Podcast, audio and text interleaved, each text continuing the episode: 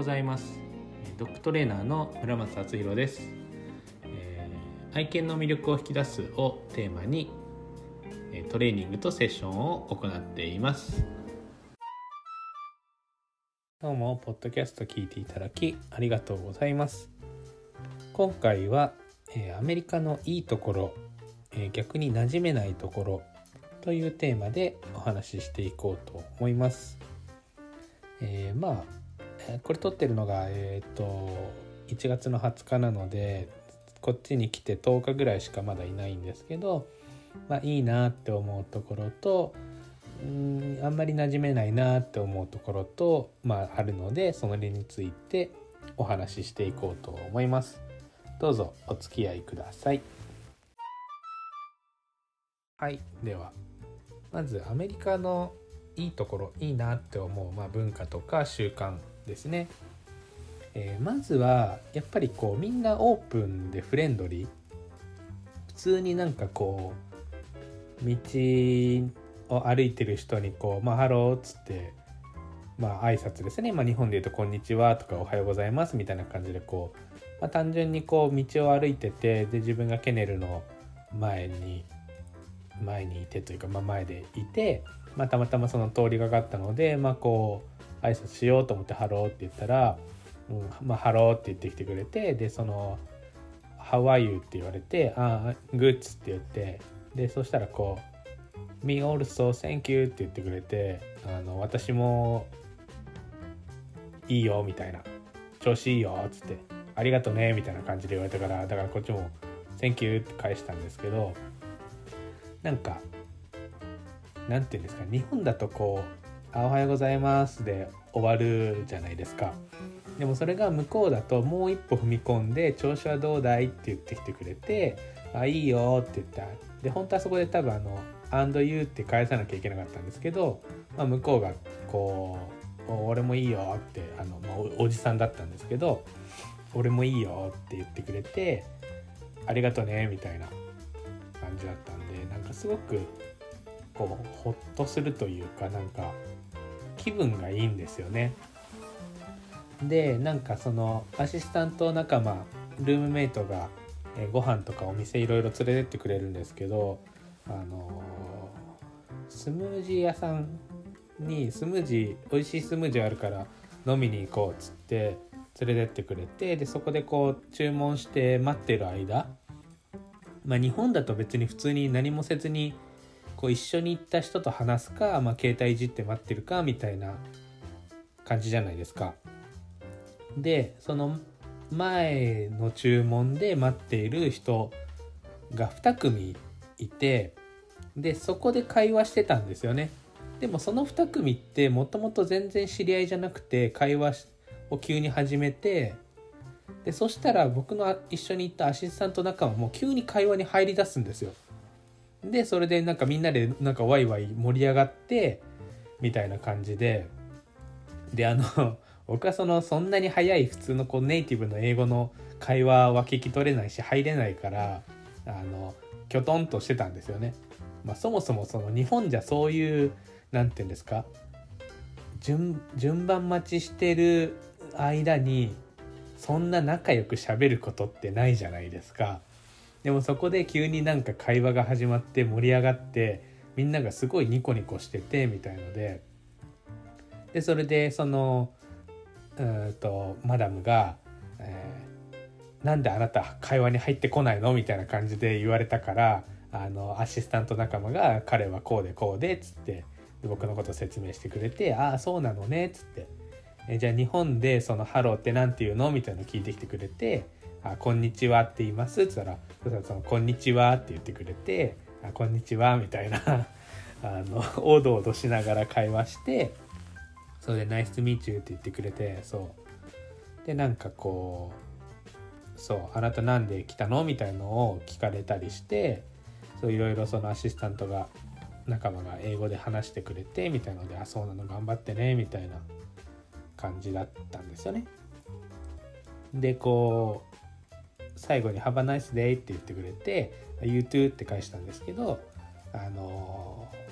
すごくオープン本当に。でフレンドリーだしその別に僕が日本人だからってわけじゃなくてみんなに対してそうなんですよね。で本当にこう何て言うんですかね。その誰かとコミュニケーション取るのが本当に楽しいっていう感じを出してくる。出してくるっていうかこう出てるんですよね。でそれをこうなんか帰ってからその他のメンバーに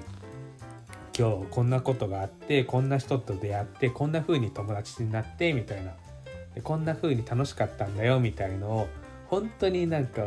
わざわざそんなに喋るってくらい事細かく楽しそうに喋るんですよね。でそういうのが買い物とか出かける一つの楽しみでもあるんだみたいなこう知らない人と出会ってそこで仲良くなってコミュニケーションしてみたいのそういう出会いがまた楽しいんだよみたいなそれが買い物の楽しみの一つでもあるんだみたいに言っててあなんかすごいいいなって思ったんですよね。で必ずお店とかでもこう帰り際に「あの Have a nice day」って店員さんが言ってくれるんでそれに対して「You too」って返すんですよね。なんかそういう文化ってまあ日本にはないじゃないですか。こう一方的にあの店員さんがあの「ありがとうございました」って言ってくれて、まあ、こっちも最低限「ありがとうございました」って返すぐらいはあってもこうなんかそういう踏み込んでなんか相手のことを知ろうとかしないし何て言うんですかねあなたにとっていい一日でありますようにみたいなこう何て言うんですか相手の幸せを願うことってそんなにこう日本では意識しないじゃないですか。でもなんかそれがアメリカでは当たり前でなんかそれが普通でこうすごくナチュラルに楽しんでるっていうのがすごくいいなって来てずっと思ってますね。はいではちょっと長くなっちゃったんですけど、まあ、それくらいこういいなってめちゃめちゃこう気持ちがいいんですよねこうそういうコミュニケーションをしててすごくいいなって思ったんでついつい熱が入っちゃったんですけど、えー、今度は、えー、馴染めないなちょっと受け入れられないなって思うこう文化習慣について話していこうと思います。まあ、一番はとにかく土足の文化ですね。その理解ができないなぜわざわざ家の中を土足で入らなきゃいけないのかっていう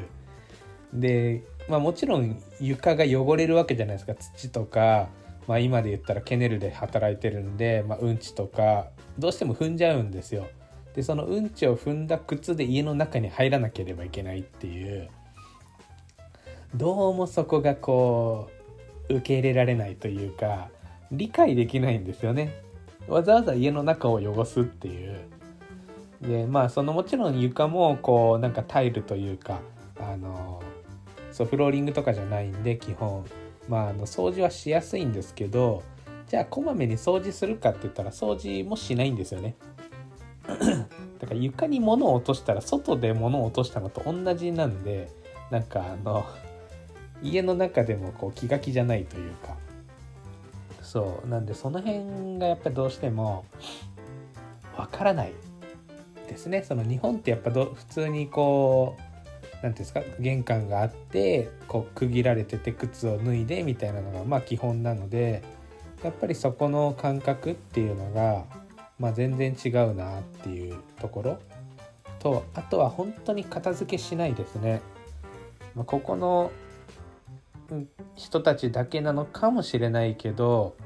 とりあえずなんか棚とかこう台とかスペースがあったらそこに載せとこうみたいな。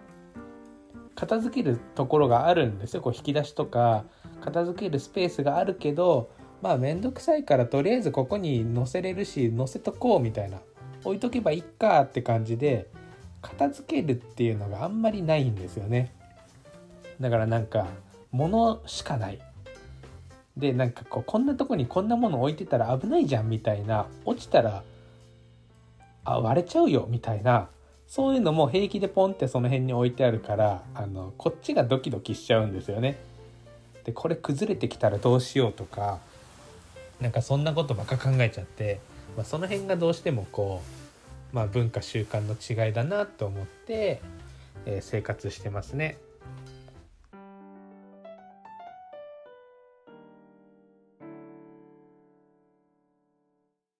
いかがだったでしょうか？今日も最後まで聞いていただきありがとうございました。えー、まだまだまあたくさんいろいろこう文化とか習慣の違いとか、えー、良さあるのでまあちょっとずつまた定期的にこういった話をしていこうかなと思います。また何かこう気になることだったり、えー、こんなテーマで話してほしいなどありましたら、えー、ぜひぜひ、えー、リクエストいただけると嬉しいです。それでは、えー、また次回の放送をお楽しみに。バイバイ。